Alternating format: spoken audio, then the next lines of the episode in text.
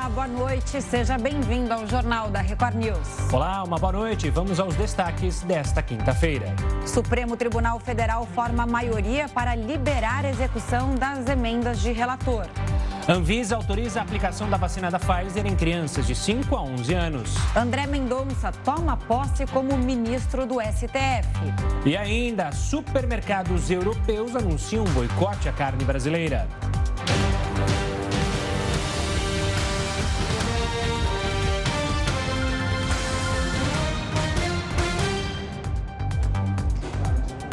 O Supremo Tribunal Federal formou maioria para manter a liberação das emendas de relator que ficaram conhecidas como orçamento secreto. A execução dessas emendas já havia sido autorizada pela ministra Rosa Weber. O placar, de momento, é de sete votos favoráveis a dois contrários. A questão do orçamento secreto passou pelo STF após o Congresso aprovar mudanças nas regras, o que, para parlamentares de oposição, demonstrou falta de transparência. E olha, o ministro Nunes Marques pediu destaque e interrompeu o julgamento em plenário virtual sobre a exigência de passaporte da vacina para viajantes que passam pelo Brasil. Vamos até Brasília falar com Matheus Scavazini. Matheus, uma boa noite. Por que, que o ministro tomou essa decisão? Boa noite, Gustavo, Camila. O ministro Nunes Marques quer que o passaporte seja julgado no plenário presencial. O presidente do Supremo Tribunal Federal, Luiz Fux, vai marcar o julgamento para o dia 9 de fevereiro. Com a interrupção, continua valendo a decisão liminar do ministro Luiz Roberto Barroso, que obriga a apresentação do comprovante de vacinação. A maioria dos ministros já havia validado a decisão liminar de Barroso, que considerou urgência para o tema em razão do aumento de viagens no final de ano. A decisão de Barroso seguiu uma orientação da Anvisa sobre medidas para conter o avanço da variante Omicron. Ainda até o momento não foi publicada a portaria do governo para a adoção dessas medidas. Camila, Gustavo. Obrigada, Matheus. Boa noite a você e a sua equipe. Agora tem a opinião do colunista Augusto Nunes. Boa noite, Augusto. Boa noite, Camila. Boa noite, Gustavo. Boa noite a você que nos acompanha. Em 2002 e 2006, Lula teve de disputar o segundo turno para ganhar a eleição presidencial. Uma pesquisa do IPEC, novo nome do IBOP, acaba de garantir que a confiança no ex-presidente aumentou extraordinariamente depois do julgamento do mensalão, das descobertas da Lava Jato, do escândalo do Petrolão e da temporada na cadeia. Segundo a sopa de porcentagens, o ex-presidiário liquidaria a disputa já no primeiro turno, com 51% dos votos, se a eleição fosse hoje. Pesquisa é o retrato do momento, vivem recitando os magos da estatística. No momento, Lula foge de aparições públicas como um vampiro foge da luz do dia. Não se expõe a plateias independentes, mesmo em viagens internacionais. Mas por misteriosos motivos, está 10 pontos percentuais acima da soma dos índices de 11 adversários. Isso segundo o IPEC. Só o IPEC enxergou esse retrato. Quando as urnas o tornarem irreconhecível, os responsáveis pela pesquisa dirão que o brasileiro é muito volúvel e só decide em quem vai votar no dia da eleição. Obrigado, Augusto. E a Anvisa autorizou hoje a aplicação da vacina da Pfizer contra a Covid-19 em crianças de 5 a 11 anos. A vacina da Pfizer será aplicada numa dosagem menor. Para facilitar a identificação, a tampa do frasco vai ser laranja, diferente das doses dos adultos, que são roxas. A dose pediátrica terá um terço da aplicada nos adultos. O contrato do Brasil com a farmacêutica inclui a compra dessa versão para as crianças, mas ainda não há uma previsão de quando ela estará disponível. A diretora da Anvisa, Meiruzi Souza, reforçou a importância dessa aprovação. Um dia importante processo de vacinação no Brasil, um dia em que a Gerência Geral de Medicamentos informa a população brasileira o resultado da sua conclusão de análise de uma vacina registrada no Brasil A avaliação dos estudos de segurança foi feita pela Anvisa e também as entidades médicas. A vacina da Pfizer foi a primeira a receber o registro definitivo contra o coronavírus no Brasil. Para falar mais sobre essa autorização, o Jornal da Record News convida o gerente-geral de medicamentos da Anvisa, Gustavo Mendes. Gustavo, boa noite, bem-vindo ao Jornal da Record News. Obrigada por nos atender. Bom, a gente viu aí na reportagem que a vacina da Pfizer, que será aplicada nas crianças, tem alteração na composição. O Brasil segue um protocolo internacional, é o mesmo com outros países? E qual é a orientação aos pais? Boa noite, Camila. Boa noite, Gustavo. É, bom, primeiro é importante esclarecer que há uma diferença importante na composição dessa, dessa vacina para criança, porque a gente tem diferentes substâncias que são inseridas no frasco para que a gente tenha uma fórmula própria para a criança. A dosagem é menor e a gente isso isso é fruto dos estudos que foram conduzidos pela empresa. A Anvisa, na decisão de aprovação, levou em conta os estudos que foram conduzidos em crianças, estudos que foram realizados internacionalmente e que já foram também avaliados por outras agências reguladoras para tomada de decisão. Então, o Brasil decidiu, num momento em que já havia, por exemplo, a decisão dos Estados Unidos, decisão de países europeus, e agora veio aqui para o Brasil.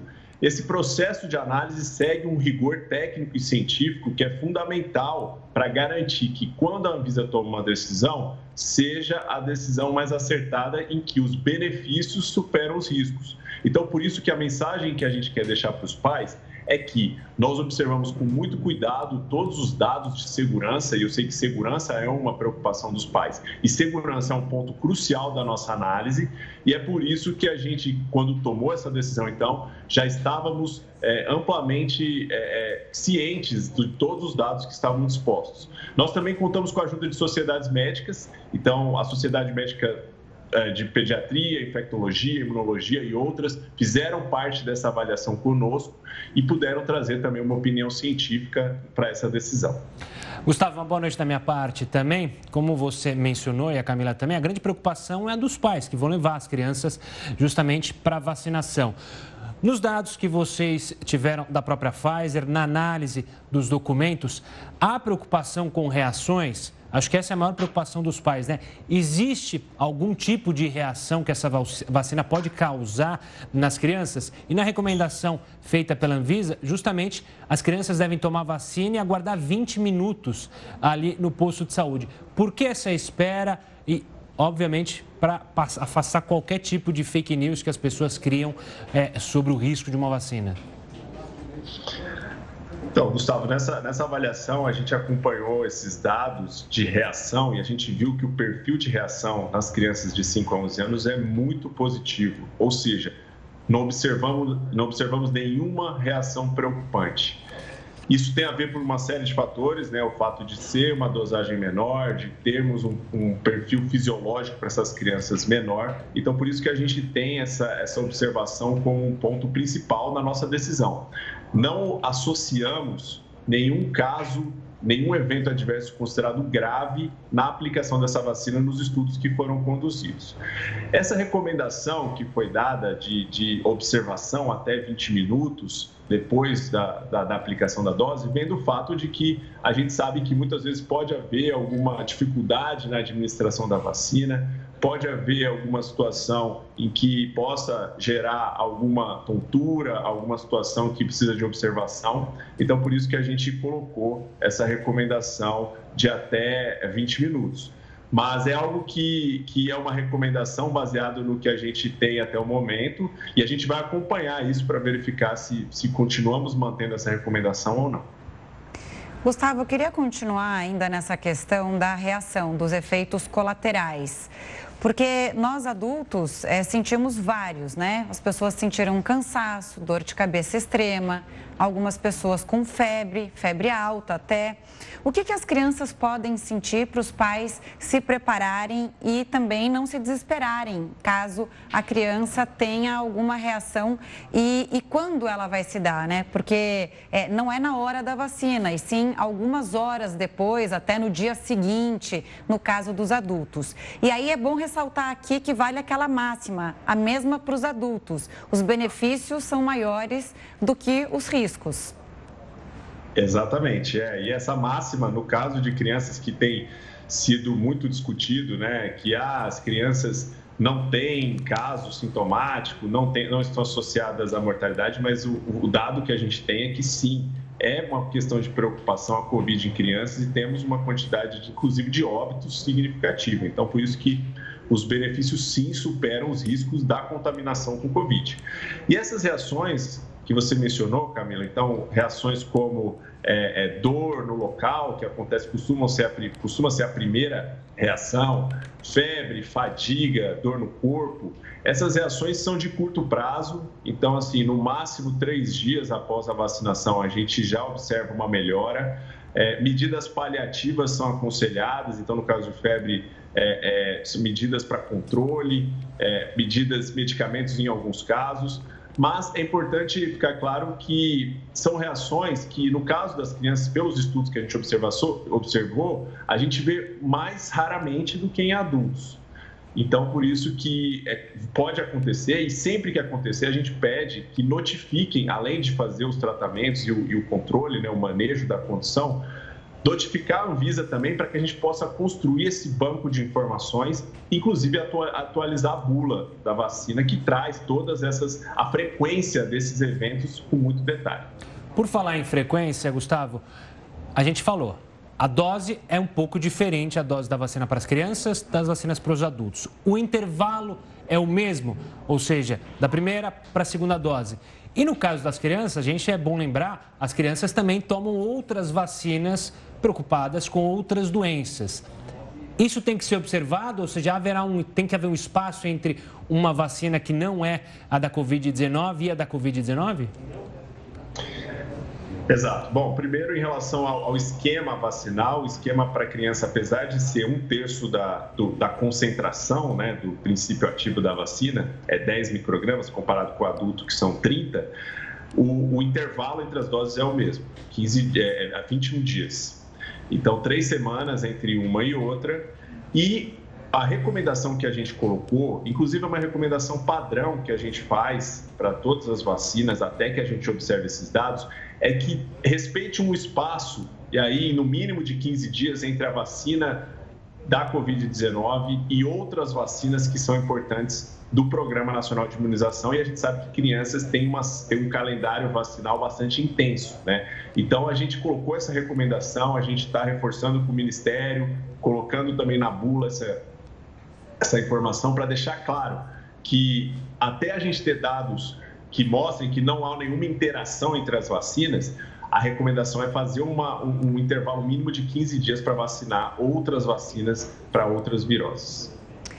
Bom, a gente explicar também aqui para os pais e mães, é, não pode haver mix de vacinas, né? É sempre a vacina da Pfizer para as crianças.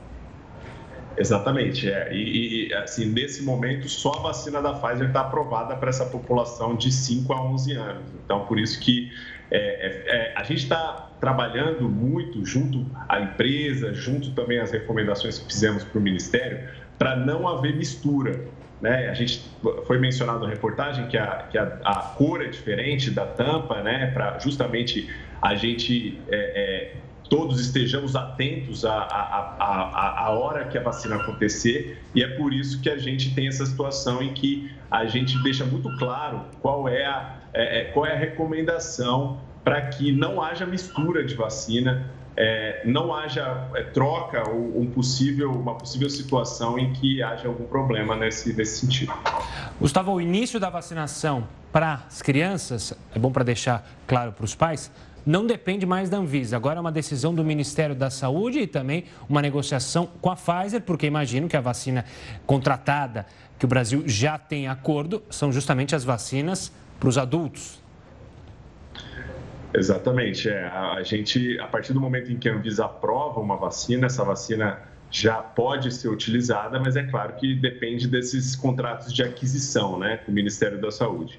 A Anvisa não tem nenhuma, nenhuma governabilidade, né? nós somos só o órgão que faz essa avaliação e que faz esses, esses parâmetros, então agora é, é, são as ações do Ministério que vão definir a data exata em que a gente vai, é, em que a gente vai poder receber essas vacinas.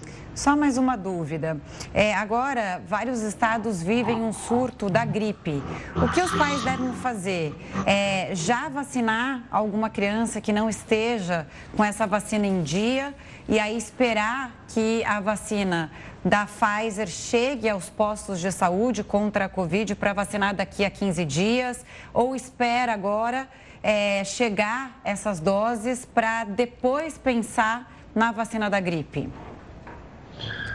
É, o, a, o, surto de influenza, né, a gripe, é, a gente já está vendo aumento do número de casos e a vacina estando disponível, a, a sugestão sempre é que se, se inicie com a que tiver mais facilmente disponível no seu, na sua região. Então, assim, o, a, a gripe também é uma preocupação para crianças, então por isso que a gente, é, é, a gente faz essa recomendação. A gente ainda não sabe exatamente a data que a vacina da, contra a Covid-19 vai chegar, mas é, é, é, é, importante sempre vacinar com a, que, com a que tiver mais rápido e mais acessível.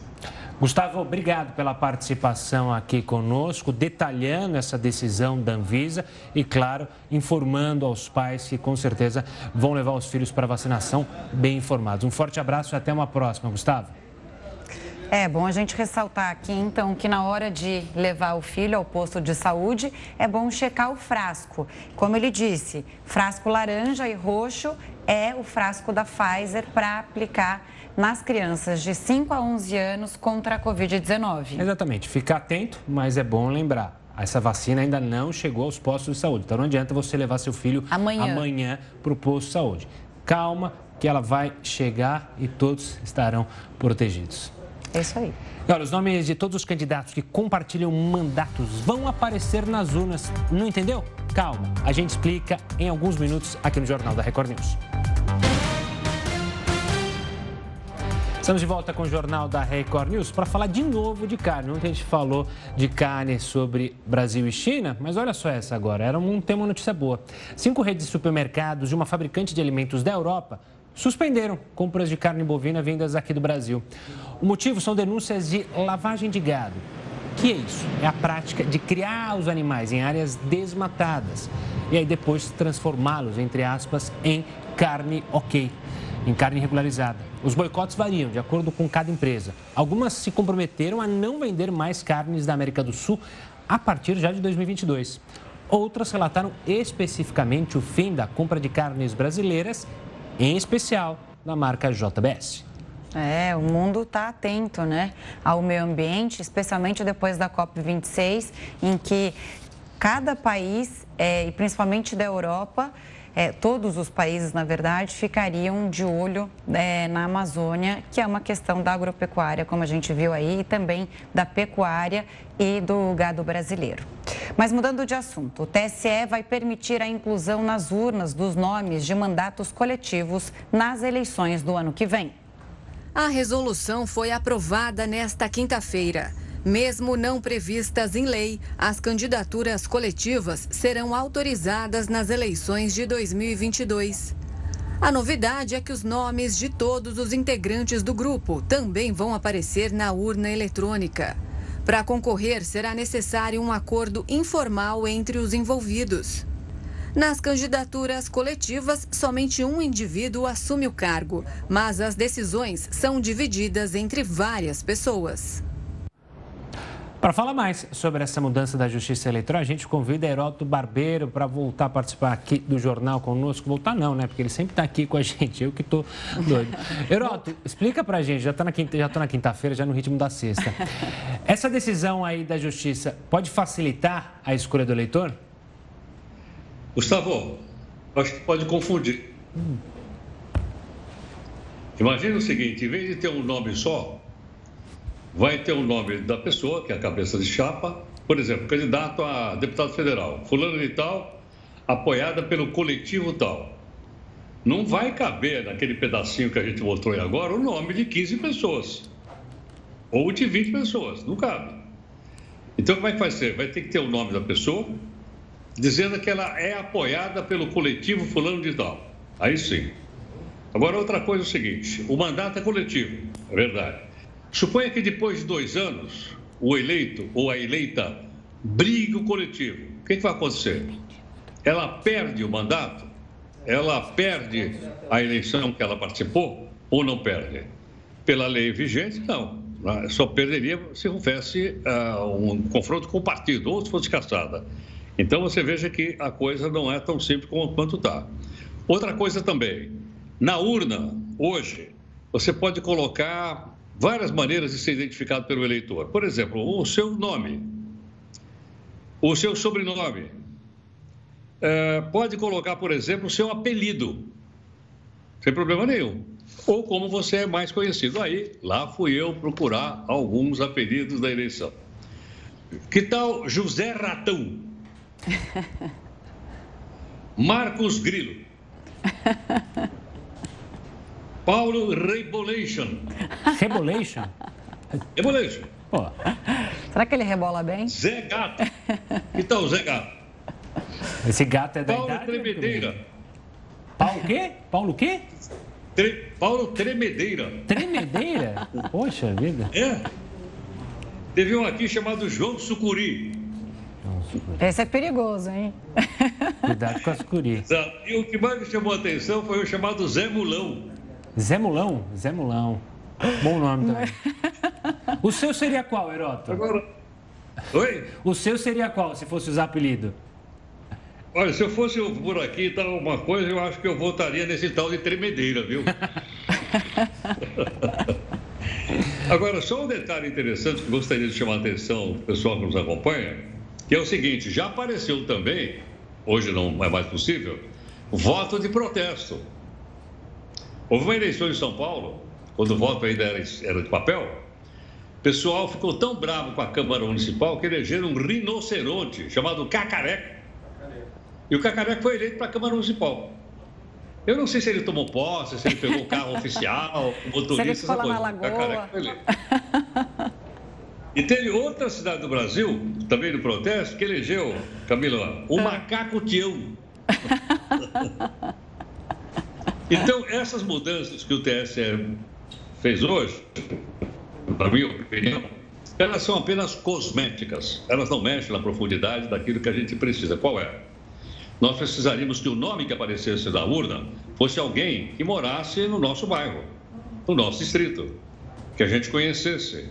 Ou seja, que o voto fosse distrital e não essa bagunça que é hoje que você vota em A e acaba elegendo B. Mas voto distrital é coisa que muita gente não quer lá. E outra coisa, não daria para mexer agora. Voto mexer em voto distrital é só naquele ano que não há eleição. O Brasil tem ano que tem eleição e ano que não tem eleição.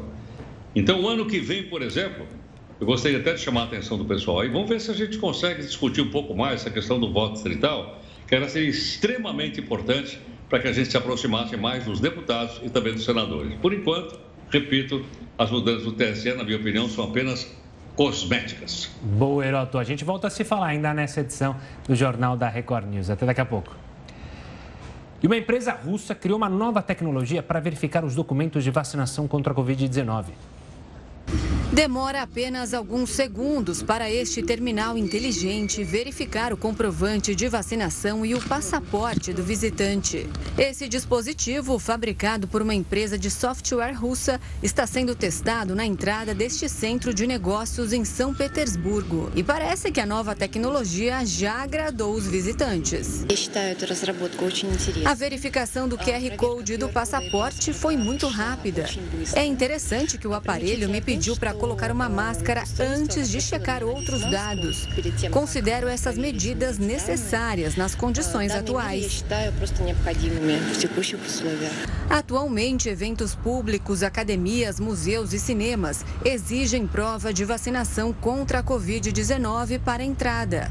E a partir do dia 27 de dezembro, o comprovante também será necessário para entrar em restaurantes ou shoppings da cidade. Segundo dados da Universidade Johns Hopkins, a Rússia registrou mais de 9 milhões de novos casos de coronavírus, mais de 1 milhão nos últimos 28 dias. Quase 270 mil pessoas morreram. Ah, agora chegou a hora daquele convite. Hoje o convite é especial, né, Gu? Porque Mais do que nunca. É o último dia da Fazenda. E aqui tem, né? Você sabe, aquele after bem bacana, divertido, com muita discussão da Fazenda News ao vivo, com todos os detalhes sobre o mais novo milionário. Vai sair um milionário daqui hoje, né? Que inveja, né? Mas vamos chamar pra cá quem entende do assunto. Quem tá acompanhando todos Todo, esses dias. Todos os detalhes. Todos os detalhes. Ela que você sabe muito bem de casa. A Fabi Oliveira. Opa, posso invadir? Já vai invadir. Tá aqui com a gente. Boa noite. Honra. Que beijo, beijo Camila, grande. Gustavo. Beijo você que deixa a gente entrar todo dia na sua casa. Aí, Corujão do Fazendão. A gente diz Corujão porque é o after, né, do qual você falou tanto. É depois da Fazenda, é tarde da noite, mas a gente faz companhia para uma galera. Assim como a gente chama a galera para fazer uma companhia pra gente. Ô, Fabi, conta hoje, o que, que você vai ter de convidado? Qual é a expectativa para essa grande final, né? Gente, depois de três meses? Três meses, três Passou meses rápido, de confinamento. Passou rápido, a gente pra ficou... gente passou, pra eles não, né? Pra eles não, pra eles é difícil, porque é aquela coisa que a gente sempre diz, né? Por que, que é legal a gente trazer esse talk show, debate aqui, ao vivo para você participar? Porque é aquele olhar, né, sobre o comportamento humano. A gente diz que é a oficina do comportamento humano real oficial ali da Fazenda 13. E hoje é grande final, imagine quem ficou lá, confinado, três meses, e tá já de olho assim, um milhão e meio de reais apontou ali, mas só um vai levar. Temos quatro lá dentro e a gente precisa falar sobre isso hoje, ao vivo, com uma mistura interessante. Léo Dias vai estar na área com a gente hoje. Raíssa, a Raíssa que é a ex-PO da Fazenda 12 e que viveu momentos ali de intensidade na Fazenda. E teremos também um nome muito especial, Raíssa. Deixa eu ver de quem. Eu esqueci de alguém aí? Léo Dias, quem mais? Gente, vai estar com a gente hoje. A Raíssa, o Léo e o Carioca, ah, gente. Rapaz. Nossa, o Carioca vai me cobrar caro disso. Viu? Gente, o programa, o programa vai, vai chegar quente, Vai estar tá demais. Vai estar tá demais, é. só fera. Carioca Mas, vai chegar te zoando já É que hoje, o Carioca, ele, é, ele vai chegar já ali meio paramentado na história, mas ele traz ali a opinião dele, viu? Não tem essa coisa de... Usou muito, né, em A Fazenda 13 o sabonetar, não tem. Não tem, eu não sabonetei. Você sabe o que é sabonetar? Não? Eu sei, Ô, então, Gustavo, demais, a Fabi né? não vai falar a opinião dela, afinal, porque não dá. Mas você, qual é? Eu, eu sei pote. que você também está acompanhando todos. Ele não pode. É rico ah. primeiro, Bill em segundo, Solange em terceiro. Rico Escreve mesmo, o rico vai sair. O rico, rico. vai sair. Vai sair era rico, vai sair milionário. Vai sair, vai sair milionário e vai ter, uma, vai ter um espaço na casa nova milionária dele para cobra canina. Caninana, maravilhoso, é, maravilhoso né? Isso, Cobra é, é eternizado. São os momentos que a gente colocou numa caixinha ali para guardar para a posteridade. Eu adorei a Cobra Canina, eu adorei. Qual é a retrospectiva? Quais, quais são os melhores momentos, na sua opinião, da Fazenda 13? Uau, gente, ó, se teve uma coisa ali muito vívida em A Fazenda 13 foi essa coisa da intensidade, né? Da mudança de peças a todo instante. Então a gente achava que tinha um grupo, de repente ele se desidratava e surgia outro grupo, né? De repente a Caninana né, ali com o Rico, protagonizaram cenas de amor e ódio. Teve isso. E o público adora. E dizem que isso é da vida, né? Só que tá gravado e o Brasil tá vendo. e teve história, né, de casado. Qual era que a gente estava falando? Ah, é, eu, eu, acho que é um aviso para os próximos, né? Se é. estiver casado, não vá à fazenda. Não vá à fazenda, é. Não tem vá essa. Fazenda a gente trouxe teve... até o, o Dinho ontem aqui, ao vivo, é, pela internet. Ele conversou com a gente sobre isso. É um tanto quanto complicado, porque né, o Brasil assistiu a tudo e tirou as conclusões. E aí ele veio para se explicar. Fabi, faça o seu convite, então. Então vamos, vamos convidar? Posso chamar a galera? gente, depois de A Fazenda 13, a gente continua falando do assunto mais do que nunca, de uma maneira muito especial cheio de surpresas, viu? A Fazenda News chega hoje ao vivo, logo depois da Fazenda 13. Terminou na Record, eu sempre digo para você, a gente continua falando do assunto no nosso pós-jogo em A Fazenda News, ao vivo aqui na Record News. Estamos também ao vivo pelo r7.com e pelo youtube.com/barra Record News. E Fabi, fica aqui meu parabéns para você, em nome de toda a equipe, que vocês estão arrebentando. O programa gostoso, foi, divertido, foi bacana. Você Arrasou. Sendo uma mestre de cerimônias Obrigada, maravilhosa. Um forte sucesso. Representando um time que vocês conhecem muito bem, gigante aqui da Record News. E do qual a gente tem muito orgulho, né? Lógico. Fazer parte. Time Agora, guerreiro. me cobrem amanhã o resultado. Tá, tá bom. Fechou. Beijo, bom programa. Beijo, mais obrigada, tarde. gente. A gente se vê mais tarde, hein? Vocês também. Pode. Convocadíssimos. Tchau, Com obrigada. Com certeza. Vamos continuar então no nosso noticiário. Trabalhadores levaram um susto durante o expediente. A gente te conta por quê.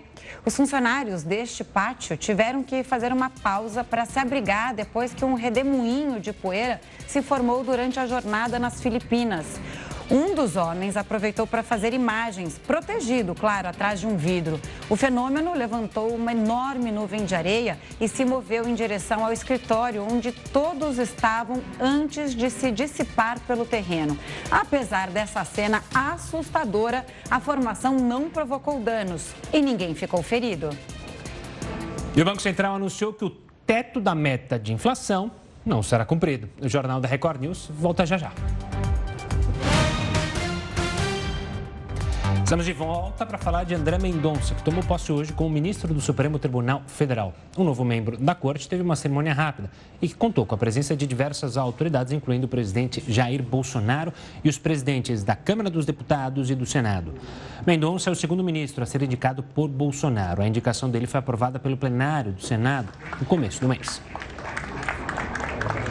O Banco Central informou hoje que a inflação deve ultrapassar os 10% neste ano. Impulsionada pelo aumento da taxa Selic, a estimativa da inflação para este ano aumentou de 8,5% para 10,2%, ou seja, quase o dobro do teto da meta estabelecida pelo Banco Central.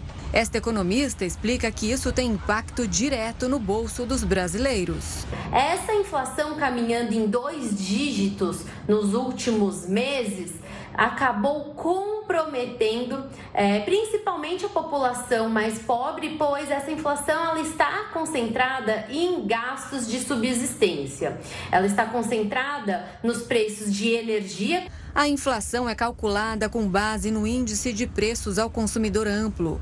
Outro fator que influencia é a trajetória do mercado financeiro nos últimos meses do ano. Ainda sobre economia, um dia após ser criticado pelo ministro da Economia Paulo Guedes, o Fundo Monetário Internacional confirmou que fechará a unidade do Brasil. Para falar mais sobre o assunto, a gente conversa então com o analista do Centro Mackenzie de Liberdade Econômica, Alain Augusto. Boa noite, Alain. Obrigado pela participação aqui conosco. Na prática, o que significa isso? Traz alguma desvantagem, alguma vantagem, alguma diferença para o Brasil essa saída do FMI daqui? Boa noite, Camila. Boa noite, Gustavo. Bom, em termos práticos de economia real, nós não temos nenhuma desvantagem, tá? Só que nem, nem, o mundo não é feito apenas de economia real. Você precisa pensar que o FMI ele foi um órgão criado ali na década de 40, mais ou menos, para ah, socorrer países que precisassem de ajuda financeira e entre outras coisas também. O o, Brasil teve né, com, com, com a FMI alguns acordos e o último começou em 2005 e ele foi quitado, digamos assim, começou em 2002 e foi quitado em 2005. E desde então não há uma razão técnica, uma razão de fato para o FMI ficar aqui. Mas por questões diplomáticas, por questões de boa relação, de, do mercado enxergar isso com bons olhos, ele acabou ficando aqui com toda a sua estrutura. Então, eu diria que, em termos de economia real, não, nós não temos nenhuma implicação. Agora, em termos de, de uma questão diplomática, aí sim nós temos. Talvez a, a maneira, nem, nem a saída, mas talvez a maneira como, tem, como foi feito, como foi transmitido isso na mídia, isso, isso, isso vai impactar um pouco, vai criar algum ruído no mercado.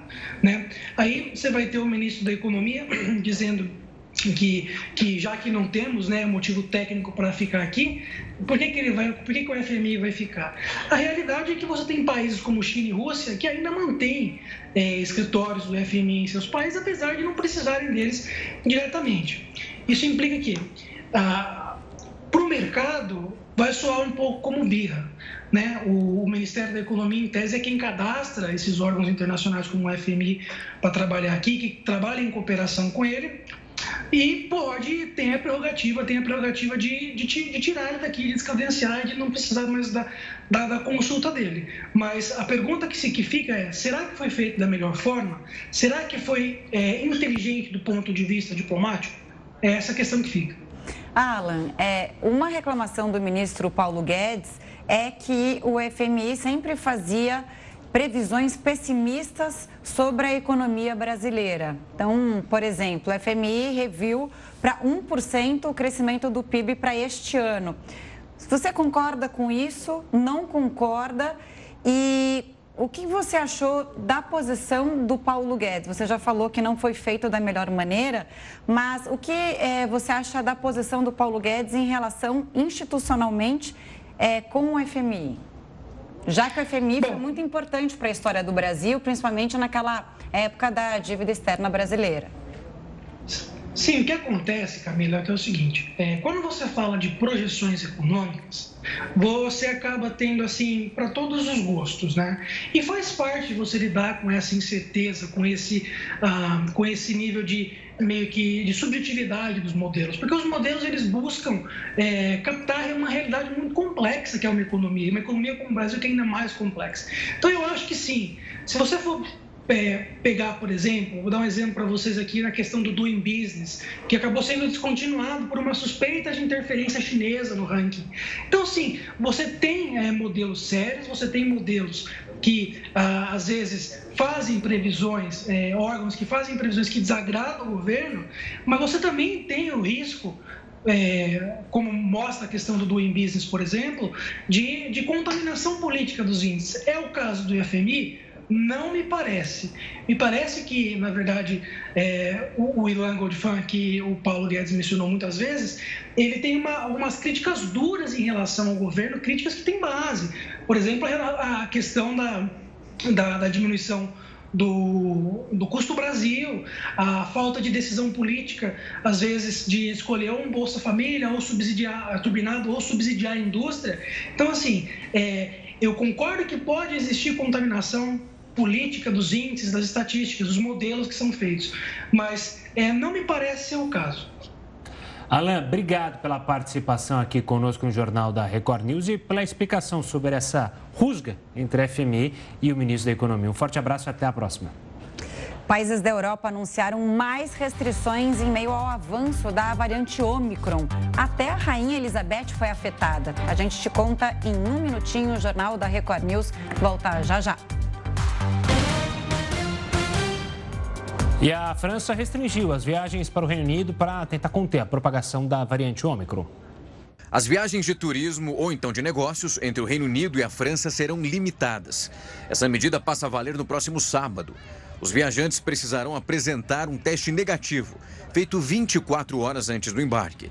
Eles serão obrigados a fazer um novo exame, isolamento e uma quarentena de 8 horas após o desembarque. A nova regra vale para vacinados e não vacinados. No Palácio de Buckingham, também houve decisões para evitar o contágio. A rainha Elizabeth cancelou um almoço de confraternização com a família real. Isso por conta dos aumentos de casos da variante Omicron em Londres. O tradicional banquete é servido anualmente antes do Natal e reúne familiares da monarca britânica. Autoridades de saúde da Inglaterra fizeram um alerta para que as pessoas não se reúnam com os familiares nessas festas de final de ano. O pedido foi feito depois que o país registrou o maior número de casos diários do coronavírus desde o início da pandemia. O governo colocou à venda mais um lote de apartamentos, terrenos e até uma mansão. E olha só, quem se interessar pode até financiar a compra. E é claro, o Heródoto Barbeiro trouxe esse assunto outro dia aqui, hoje ele volta com isso, com essas novidades. Heródoto, isso pode ajudar a diminuir o tamanho do que você chama da maior imobiliária do mundo, que é o governo? Olha, Camila, ajuda pouquinho. São só 88, são só 88 imóveis. É muito pouco. O governo tem uma quantidade imensa de imóveis. Só para você ter uma ideia, vou lembrar aqui. Hum. O governo federal tem 22 mil imóveis. É brincadeira? Não? Muita coisa. Quanto será que custa para a gente que paga imposto manter esse monte de imóveis? Uma parte deles são imóveis que estão abandonados, outros estão em decadência e tem que manter, porque eles são propriedade da União. Por isso que, como você lembrou, a gente lembra aqui que é a maior imobiliária do mundo. Imagina uma imobiliária administrar 22 mil imóveis, é uma coisa realmente extraordinária. Então eles estão assim em dose homeopática colocando à venda. Colocaram então agora 88 imóveis, dos quais a maior parte deles são apartamentos funcionais. Veja só, apartamentos funcionais. Tem terreno também lá em Brasília para comprar. E tem essa mansão que você falou. Agora, queria até sugerir a você, Camila. É. É, você não quer comprar essa mansão aí lá, lá no sul? Olha, como você disse que dá para financiar a compra, me manda as fotos. Dá, dá para financiar. dá para financiar. Olha, a mansão, só para você ter uma ideia, ela tem, deixa eu ver, ah, ela tem 660 metros. Nossa, dá para morar o bairro inteiro. Olha só, 660 Não é nem só a metros. Bastante. Dá para fazer um jogo de, como é que é? De futebol dentro da, da sala dessa mansão. Mas quantas vagas será que tem? Isso é importante saber, né? Pois é, exatamente. Aí que está. Essa é uma questão importante. Agora, uma coisa curiosa também. É, com 22 mil imóveis, é, o governo federal, principalmente em Brasília, porque quando a cidade foi construída, ninguém queria ir para lá. Então o governo começou a, a dar os imóveis, construir imóveis para colocar o pessoal para trabalhar lá. Ninguém queria ir, não tinha onde morar. E tem também aqueles imóveis dos deputados federais e dos senadores. E como a gente sabe, eles podem optar por um apartamento ou podem receber aquela pequena ajuda que é o auxílio, auxílio hotel, para ficar no hotel né, e, e, e vai por aí afora. Vai ajudar? Vai. Mas você ter uma ideia, só em Brasília, espalhados pelo mundo, dos 22 mil imóveis que eu citei, 10 mil são ocupados por militares, que também tiveram lá suas transferências de um lado para o outro do, do país.